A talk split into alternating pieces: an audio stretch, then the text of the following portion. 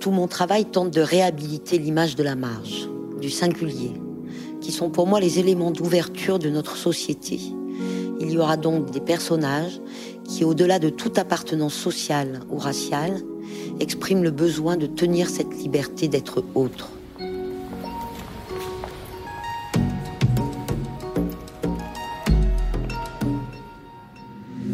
Certaines séparent la mer de la terre, d'autres séparent les centres urbains de leurs marges. Mais la plupart de ces frontières, explorées par la photographe et cinéaste Valérie Jouve, disparaissent à l'image. Il n'y a plus que la force et la singularité du vivant. Sous le drap noir de sa chambre photographique, Valérie Jouve passe beaucoup de temps à chercher puis poser le cadre idéal. Et le cadre idéal, c'est celui qui nous ferait ressentir la singularité, justement, celle d'un lieu, d'un arbre, d'un paysage ou d'un corps. Dans la série Les personnages, ce sont les corps qu'elle saisit ou met en scène sans jamais les figer.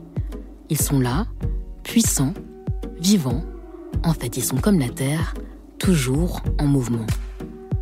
À Brooklyn, à Marseille ou en Palestine, ils semblent tous nous dire qu'il est possible d'habiter l'entre-deux, d'être d'ici et à la fois d'ailleurs. Et donc que rien n'est figé, rien n'est arrêté, et tout, peut-être, est à réinventer. No Borders, sans frontières, est une série de podcasts du Centre Pompidou. Cinq photographes sont invités à parler dans vos oreilles des frontières traversées, explorées ou questionnées dans leurs œuvres. Bonjour, bonsoir et bienvenue. Il y a une frontière énorme entre la réalité et une image regardée ou composée, cadrée. On est encore beaucoup dans la relation à la photographie qui est euh, que si ça montre ça, c'est que c'est la réalité. Or, euh, on voit bien que le hors-champ n'est pas présent dans l'image, et dans le hors-champ, il peut y avoir euh, une explication de cette image qui est l'inverse de ce qu'on veut en dire. Même une image euh, dans un reportage et une image qui a été construite et qui ne montre pas obligatoirement tout, les tenants et les aboutissants d'une situation. Donc il y a une dimension fictionnelle qui n'est pas donnée aux gens quand ils voient l'image. Puisque c'est ta seule construction mentale que tu essayes de redonner à l'image.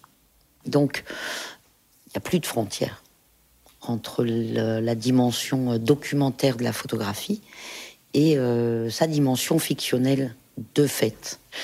Donc, la photographie nous apprend que ne euh, faut pas croire les images.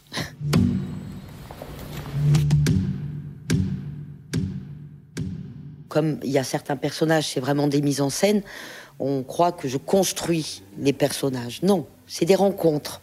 Je photographie des personnages que j'ai rencontrés.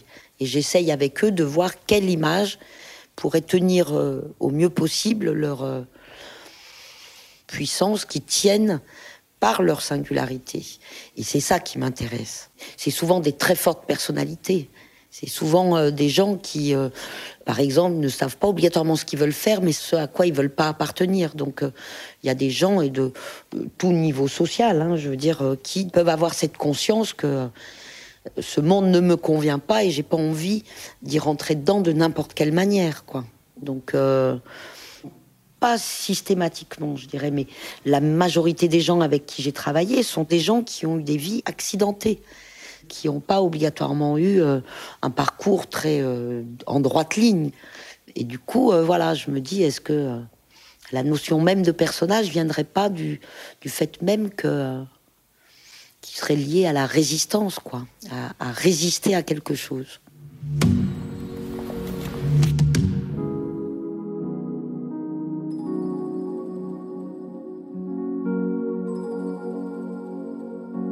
Ma ville est une ville populaire. Les hommes et les femmes avec qui je travaille ont encore cette conscience et cette fierté particulière d'appartenir à ce corps collectif qu'on appelle le peuple. C'est avant tout une question de culture, une forme d'éthique et de dignité. Mais notre époque voit ce corps disparaître. Dans mon travail, j'ai nommé ces survivants les personnages. Ils savent combien le monde est fou et qu'il faudrait être fou soi-même pour fonctionner en son centre.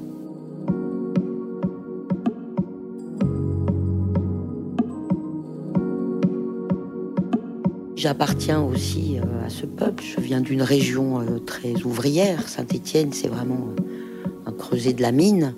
Et j'ai aussi grandi avec un grand-père qui était un ancien mineur. Et quand je parle de dignité et d'éthique, il y a une chose qui m'a transmis, c'est ça.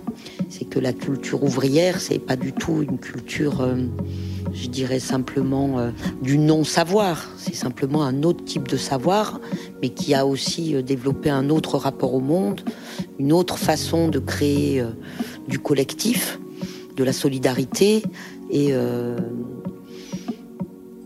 et qu'il faut savoir qu'à une certaine époque, les ouvriers n'avaient rien à envier à la culture bourgeoise.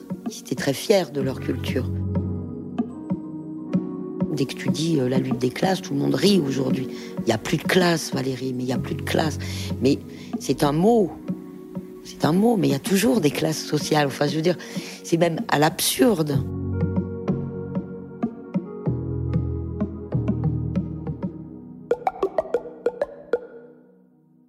Ce que la photographie me permet de dépasser en termes de frontières, c'est aussi la géographie. Parce qu'aucune de mes images ne, ne stipule où a été faite l'image? Je dirais qu'il y a 20 ans de ça, euh, ça énervait beaucoup, beaucoup, beaucoup les gens, surtout le public euh, très néophyte de photographie, tu vois, qui. Comment ça Enfin, voilà, c'est un document, on note toujours le lieu de la prise de vue.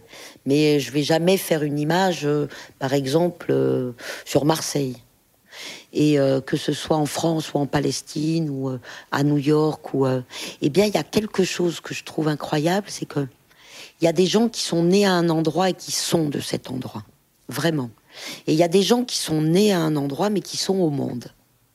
Et dans mes rencontres, dans la façon dont les gens sont avec les autres, ou, euh, eh ben, je sens vraiment la différence. Et euh, je dirais que j'ai vraiment la sensation d'être né au monde et que quand je commence une image, par exemple, avec une personne, c'est essentiellement euh, cet état d'être au monde que j'essaye de, de, transmettre avec la photographie. Mon désir, mon désir est un peuple sans nom. Mon désir, mon désir, une foule de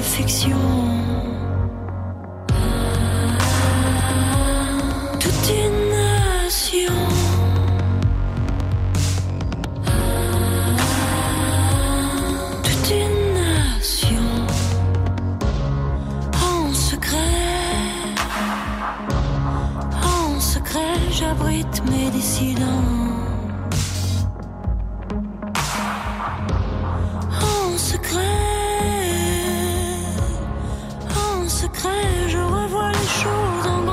J'aimerais tellement que ma photographie abolisse les frontières et que d'un coup on se mette à penser euh, au monde et puis à,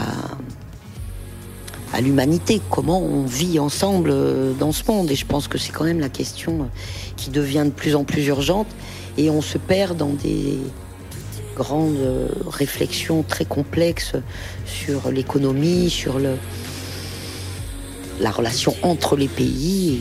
Et je pense que c'est quelque chose qui ne peut pas se penser sans euh, cette question d'être au monde, quoi.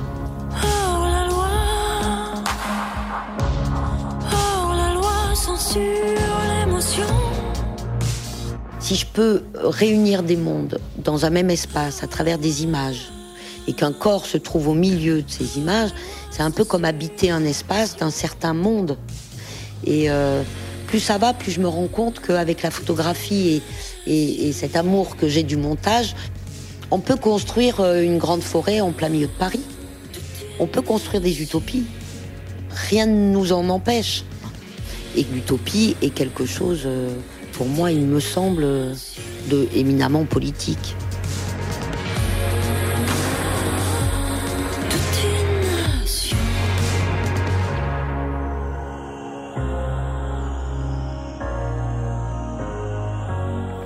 Les images ne peuvent rien, si ce n'est continuer à porter des utopies qui me font vivre pour faire mon propre film. C'est encore la seule chose que la photographie peut me permettre de construire au-delà des faits et des éléments du quotidien, mais aussi des frontières, au-delà des frontières aussi, ça c'est clair.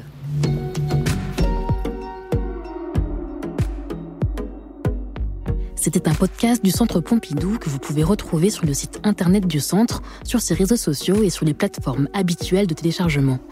Réalisation Lydie Mouchemaliroy, coordination éditoriale Célia Chrétien, mixage Yvan Gariel. Lecture Valérie Jouve lit des extraits de son livre Résonance. Musique Blondino chante toute une nation. Merci à chacun et chacune pour votre écoute et à bientôt.